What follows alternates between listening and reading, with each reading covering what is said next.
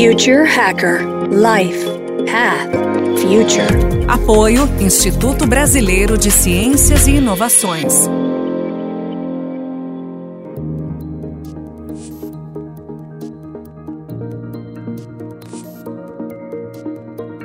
Olá pessoal, bem-vindo ao Future Hacker.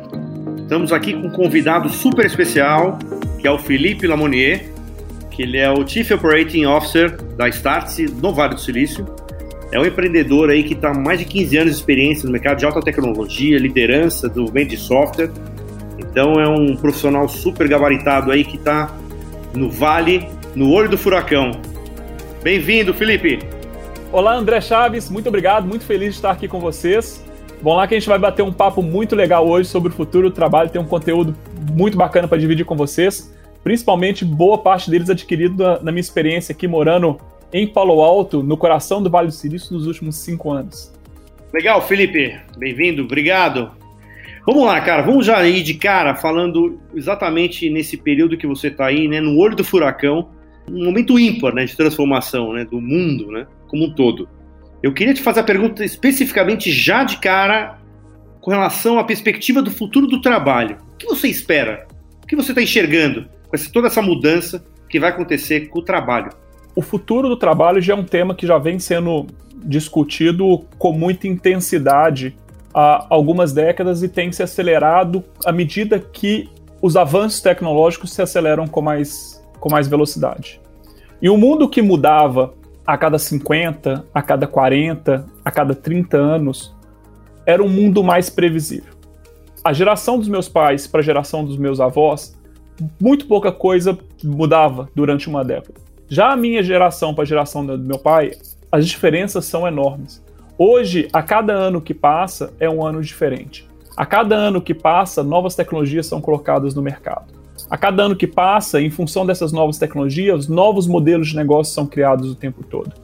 Em função das novas tecnologias, novos modelos de gestão também são criados em função de toda essa aceleração, em função desse mundo que se transforma muito rápido, existe um questionamento muito forte ao redor do tema o futuro do trabalho. O que acontece é o seguinte: aquilo que nos trouxe até aqui, e quando eu digo nos trouxe, trouxe nós profissionais e trouxe nós organizações de sucesso, não vai ser o que vai nos levar para ter sucesso no futuro. Então, o que se gira em torno de toda essa questão do futuro do trabalho, né, e como vai ser esse trabalho no futuro, já para introduzir esse tópico aqui com vocês uh, nesse podcast, é sobre como se preparar para essa transformação e se preparar para o futuro do trabalho, seja qual for o trabalho do futuro. Essa é a grande discussão que eu gostaria de seguir com vocês aqui. Não adianta hoje eu me preparar, eu me qualificar para skills e habilidades que no futuro essas habilidades não vão ser, não vão ser mais necessárias. Eu sou formado em computação. Antes de vir para o Vale do Silício, trabalhei, como, como o André comentou no início da minha apresentação, mais de 15 anos no mercado de software no Brasil. Eu estudei numa, numa universidade muito boa, computação numa universidade muito boa, que é a Universidade Católica em Minas, a PUC Minas. E aquilo que eu aprendi até a metade da minha faculdade, quando eu fui para o mercado de trabalho, já não era relevante. É, aquilo já não fazia mais sentido porque aquilo já tinha ficado obsoleto. Isso há 15 anos atrás. Certamente hoje, aquilo que você aprende durante a faculdade, ou até nos primeiros anos da sua faculdade, quando você colocar no mercado de trabalho, aquilo certamente já, já é irrelevante dada a velocidade de transformação do mundo. Então a importância é como ser um profissional que se adapta e está preparado para essas transformações que estão acontecendo no mundo estar atento e ter a flexibilidade de acompanhar as transformações ou, quiçá, criar essas transformações. Quando a gente fala sobre o futuro do trabalho, é um tema muito incerto porque o futuro eu acho que ninguém sabe ao certo. Acho que, que a gente pode falar diversas coisas aqui, a gente pode tentar inferir o que, que vai ser o futuro, mas a gente, não, a gente não consegue trazer aquilo que a gente. aquilo que vai ser o futuro 100%. Algumas coisas a gente consegue inferir sobre o futuro do trabalho que é que ele não vai ser como ele é hoje, isso é um ponto. A única constante nesse processo é justamente a mudança nesse, nesse, nesse formato, e que vai exigir de todos os profissionais uma flexibilidade, uma flexibilidade nunca visto antes para aprender novos skills, aprender novas técnicas, e isso num tempo nunca visto antes, dado a velocidade de transformação que o mundo está se dando. Esse é um dos principais pontos, né? Quando a gente fala sobre o futuro do trabalho, é o quanto você, enquanto profissional, enquanto você, enquanto organização, está preparado para essas transformações que estão para vir no mundo daqui para frente. Então, esse é o, é o principal ponto quando a gente fala o que é o futuro do trabalho, né? o que esperar do futuro do trabalho. Legal, Felipe. É, se a gente for numa, num ponto mais é, de exatamente o que você falou, de inferir do que vai acontecer, do que, do que pode acontecer, nós temos aqui até aquele estudo né, daquela professora assistente, né, a, Mel a Melissa Valentine, né, que ela falou há dois anos sobre a teoria das Flash Organizations, né, que são empresas e projetos complexos né, que são criadas na nuvem. E complexos como criação de games, softwares, etc. Quanto que você acha que nós estamos distante dessa realidade? Essa realidade está muito mais próximo do que a gente imagina. O conceito da, da, das Flash Organizations, se, se, a gente reparar o quanto isso foi acelerado nesse momento que a gente está vivendo do, do coronavírus, como 2020 está antecipando todo esse processo de digitalização, de transformação, de formatos de trabalho, como antecipou os próximos 10 anos, antecipou a próxima década, né? É, como esse ano, 2020, em função de tudo que estamos vivendo, antecipou 2030, tudo que provavelmente aconteceria em 2030. Então, nesse ponto, eu acredito que essa questão da, da, da, da Flash Organization, isso é, isso a gente precisa estar preparado para isso, justamente para entender quando a gente se posiciona, né? E já linkando com o que eu, com o que eu acabei de, de falar sobre o futuro do trabalho, até como estar preparado para essas Flash Organization. A gente estava, semana passada, a gente fez um, uma live na Start e a gente falou sobre o conflito do, do Fortnite com a Apple, né? A Apple cortou a distribuição do Fortnite, tanto a Apple quanto o Google cortou a distribuição do Fortnite nas suas plataformas, né, nas suas lojas, nas suas stores. Por quê? Porque o Fortnite disse que a sua distribuição seria fora da plataforma em função dos 30% cobrado de FII dessas plataformas para exibirem o aplicativo e fazerem os pagamentos do, do jogo. E aí, eu sempre gostei de jogos, mas depois de um certo tempo eu deixei de ser um aficionado, né? E passei a, a ser um cara que acompanhasse muito mais a indústria dos jogos e entendesse um pouco mais como espectador do que jogador. Eu fiquei impressionado com os números da, do Fortnite hoje o aplicativo que mais gera receita para Apple Store é o Fortnite depois do Netflix. Se vocês pegarem o volume de dinheiro que um único aplicativo como Fortnite deixa para a Apple, é surpreendente. E por que, que eu estou dizendo isso? Estima-se que hoje tenha mais de 73 milhões de pessoas que jogam Fortnite diariamente.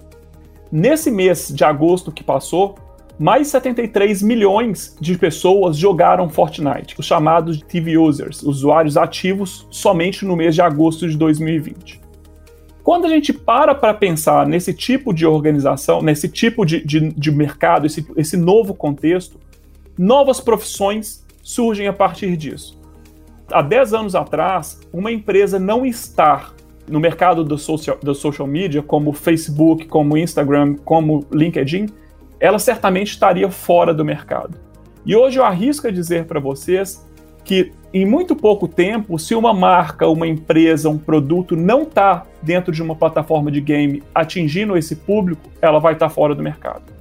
Esse conceito do Flash Organization, ele antecipou toda uma década, criando novas profissões, novos tipos de formato de empresas, novos modelos de negócio, muito baseado naquilo que eu disse no começo da apresentação sobre o futuro do trabalho, que é novas tecnologias sendo criadas o tempo todo, com novos modelos de negócio sendo inseridos no mercado e com novos modelos de gestão para organizar tudo isso. E as Flash Organizations vêm justamente para mostrar esse conceito e que esse conceito veio para ficar.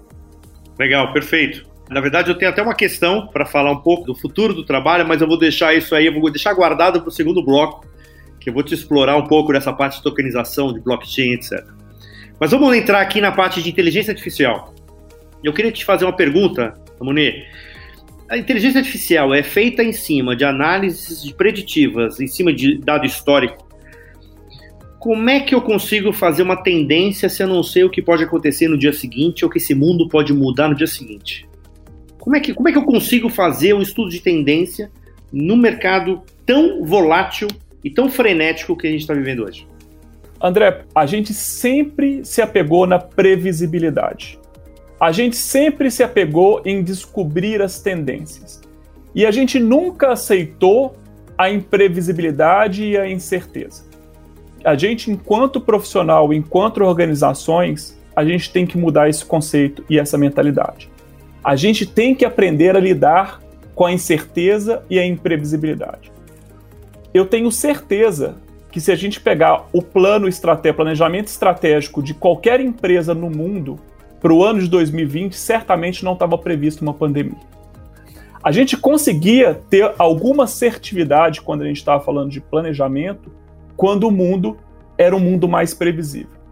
Hoje que o mundo muda muito mais rápido e as transformações estão muito mais aceleradas, não adianta a gente ficar tentando acertar o futuro. Porque a gente não vai acertar. Hoje o mundo está cada vez mais imprevisível e incerto. O que a gente precisa enquanto profissional em empresa é estar preparado para lidar nesse ambiente totalmente imprevisível. Uma das coisas que as organizações que estão começando agora, as chamadas startups, nascem com isso dentro de si, é justamente essa imprevisibilidade, saber lidar com essa imprevisibilidade. Empreender, construir uma startup é como se você estivesse dirigindo a 200 km por hora numa estrada com neblina. Você não consegue ver muito o que está à sua frente, você simplesmente entra no carro, acredita e acelera. As organizações, quando elas ficam grandes, elas tentam pegar na sua previsibilidade e trabalhar nos seus forecasts. E a gente precisa voltar àquelas origens onde tudo era incerto e o empreendedor que trabalha com essa questão da incerteza e da imprevisibilidade, dirigindo numa estrada, como eu disse, a 200 km por hora com neblina, ele é o cara que está pronto para qualquer movimento. Ele é o cara que está pronto para qualquer pivotada. Não só ele, mas o time que está junto com ele. Porque independente de onde vier os animais atravessando na estrada, a curva que vem logo em seguida, esse motorista precisa estar tá preparado precisa estar preparado para agir rápido de acordo com as incertezas. Tentar usar dados do passado para tentar prever o futuro, hoje vai conseguir trazer para a gente algum cheiro do que pode vir a ser, baseado no passado. Só que como a gente diz, e que a gente acredita que a inovação e a tecnologia está criando um futuro cada vez mais diferente do que foi no passado, cada vez mais o passado passa a ser relevante para a gente definir e esperar o que, vai ser do nosso futuro. Então, a grande chave aqui, André, é justamente a gente entender a importância de trabalhar na imprevisibilidade e na importância da gente trabalhar com a incerteza. Acho que esse é o grande segredo. Se a gente pegar as empresas que se deram bem nessa pandemia, foram empresas que agiram rápido, que acharam aquele produto que era extremamente essencial no momento que o seu cliente mais precisava a empresa se organiza de uma maneira muito rápida para conseguir entregar aquele produto certo no momento certo no, na mão do cliente. Então, acho que trabalhar com essa imprevisibilidade é o que vai diferenciar as empresas que vão ter sucesso no futuro das empresas que vão simplesmente passar pelo futuro. Porque você tem a diferença das empresas que vão construir o futuro. Quando eu digo empresas que vão construir, são empresas que estão construindo e produzindo aquilo que vai ser o nosso futuro. Você tem empresas que vão vir depois desses construtores que são as empresas que vão se adaptar a esse futuro, e você tem as empresas que vão passar por ele e podem ser drasticamente impactadas porque não estão percebendo a velocidade que o mundo está mudando. Legal, perfeito. E você me deixa um gancho para viver nesse mundo instável de totalmente imprevisibilidade, você precisa estar preparado. E aí é o que eu vou deixar esse teaser aqui para o segundo bloco, que a gente vai falar de long life learning, vamos falar de, de, aprendizado, capacitação. Então, logo mais, o segundo bloco, um papo super legal aqui com Felipe Lamonier. Até mais! Future Hacker Life Path Future. Apoio Instituto Brasileiro de Ciências e Inovações.